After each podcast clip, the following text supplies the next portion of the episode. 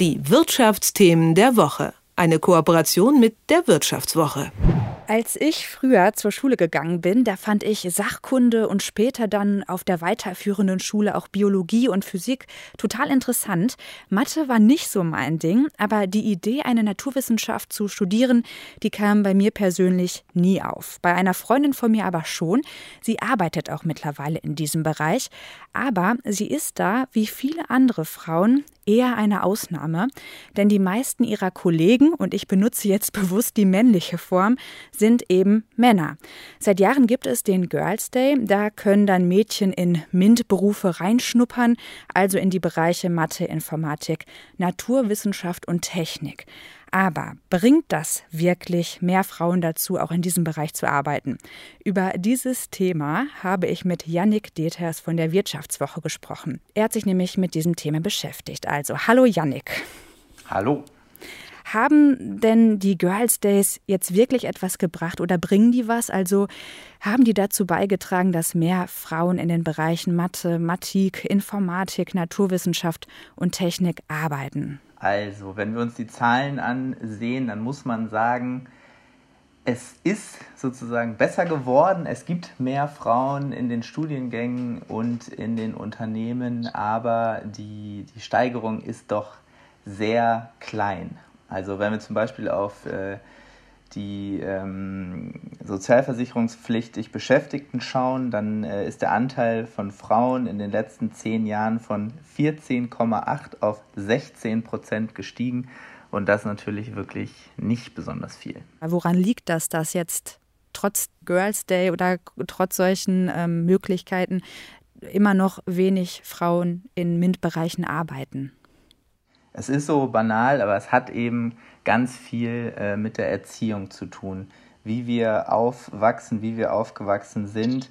Und äh, mich hat das ehrlich gesagt überrascht. Es ist halt nach wie vor so, dass Mädchen nicht nur sich selbst unterschätzen, also sie schätzen ihre Fähigkeiten in MINT-Fächern schlechter ein als tatsächlich nachweisbare Leistungen, zum Beispiel Noten eben sind sondern auch ihre eigenen Eltern unterschätzen systematisch, was ihre Töchter in diesen Fächern äh, bereit sind oder wozu sie da fähig sind. Glaubst du denn auch, dass das auch an der Schule, Lehrerinnen und Lehrern liegen könnte, dass die vielleicht ja, Mädchen da nicht so direkt ansprechen oder dass in der Schule auch mehr passieren könnte? Es ist auf jeden Fall ein ganz wichtiger Punkt. Eine äh, meiner Protagonistinnen, die war alleine im äh, Leistungskurs, beziehungsweise ich glaube im naturwissenschaftlichen Zweig war es, und die hat eben erzählt, ihr Lehrer hat sie da ganz bewusst auch immer äh, mal drangenommen, hat sie auch nach der Stunde gefragt, ob alles in Ordnung ist. Und eine andere Protagonistin hat eben erzählt, dass sie von ihrem Physiklehrer gesagt bekommen hat, für dich ist leider kein Platz mehr. Sie wäre auch die einzige, das einzige Mädchen gewesen, und äh, genau das ist der Punkt. Also die Lehrer und Lehrerinnen äh, müssen natürlich darauf achten, die Mädchen auch mitzunehmen. Eigentlich interessant, dass ähm, die Protagonistin dann trotzdem in den Bereich gegangen ist, oder? Bei allen äh, drei Protagonistinnen ist das Gemeinsame, dass ihr Werdegang mit äh, MINT-Programmen oder irgendeiner Art von Frauenförderung nichts zu tun hat hatte. Also äh, die, die ich jetzt gerade erwähnt habe, ist dann ihren eigenen Weg gegangen. Sie hat sich weiterhin für Biologie interessiert und ist eben heute äh, Doktorandin. Das hat sie aber eben äh, aus sich selbst heraus geschafft. Und das ist eben der Punkt, wo ich sage, ich bin mir nicht sicher, ob diese Initiativen und zahlreichen Programme so viel gebracht haben. Was könnte denn stattdessen noch helfen? Ich meine, du hast ja jetzt wirklich mit ähm, drei Frauen gesprochen, die eben im MINT-Bereich tätig sind. Was haben die sich denn gewünscht oder hätten die sich mehr gewünscht? Irgendwelche Vorbilder? Genau, also das sind, ist eigentlich ein Hauptpunkt. Auch klingt wieder so banal eigentlich, aber ähm, der Punkt, wenn, wenn man eben erfolgreiche Frauen die einem äh, vielleicht näher sind, hat, die einem zeigen, okay, ich kann es schaffen, da jetzt auch erfolgreich äh, zu sein und vor allem auch Vorbilder, die das einem einfach vermitteln. Die eine Protagonistin, die ich gerade erwähnt habe, arbeitet eben auch als Influencerin. Sie bringt diese Themen auf TikTok und auf Instagram.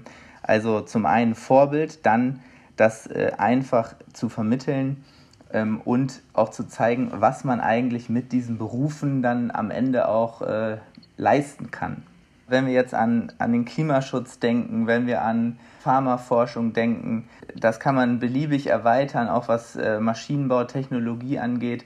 Es gibt da ja überall direkte Anwendungsfelder. Und wenn wir darüber sprechen, dass der Sinn äh, so wichtig ist, dann ist es eben wichtig, diese Berufe stärker aufzuladen. Ja? Was kann man damit dann am Ende eigentlich bewirken für die Gesellschaft, für die Umwelt? Ja, im Zweifel eben auch Menschenleben damit zu retten zum Beispiel. Jetzt ähm, genau sind ja deine Protagonistinnen eben diesen Weg gegangen. Gab es denn da auch noch Herausforderungen für ähm, die drei, also während des Studiums oder dann im Job selbst, dass sie da auch manchmal noch gezweifelt haben oder dachten, ah, vielleicht ist das als Frau doch schwieriger als als Mann? Tatsächlich haben die eigentlich alle gesagt, und das finde ich eben auch das Schöne dann daran, dass sie sich nie so in der Rolle gesehen haben, ich bin jetzt hier eine Frau und habe es besonders schwierig oder werde irgendwie anders angenommen sozusagen. Also die haben sich eigentlich alle sehr wohl gefühlt. Es gab und gibt Situationen, von denen die auch erzählt haben, die sehr unangenehm waren, wo die dann aber, glaube ich, mit ihrer Persönlichkeit auch drüber standen. Also es war zum Beispiel bei einer eher so, dass, dass Männer aus ihrem Freundeskreis sie ganz bewusst eben auch motiviert haben und äh, dazu sozusagen angestiftet haben, doch als Quereinsteigerin in die Tech-Branche zu gehen. Und ja, das hat dann dazu geführt, dass sie das auch gemacht hat. Also zusammenfassend könnte man sagen, Frauen, Mädchen für das Thema oder für den MINT-Bereich zu ja, begeistern, fängt eigentlich schon ja, im Kindesalter an. Absolut. Und äh, was dann aber die, die äh, Forscher auch sagen, das ist halt der Startpunkt, ja, und dann muss das aber weitergehen. Also es darf keine Unterbrechungen quasi geben, von der Grundschule über die weiterführenden Schulen, dann eben bis hinein in eine mögliche Ausbildung oder eben das Studium. Danke, Yannick äh, Deters von der Wirtschaftswoche, für dieses Gespräch. Deinen Text findet man auf der Homepage der Wirtschaftswoche. Sehr gerne. Vielen Dank. Die Wirtschaftsthemen der Woche. Eine Kooperation mit der Wirtschaftswoche.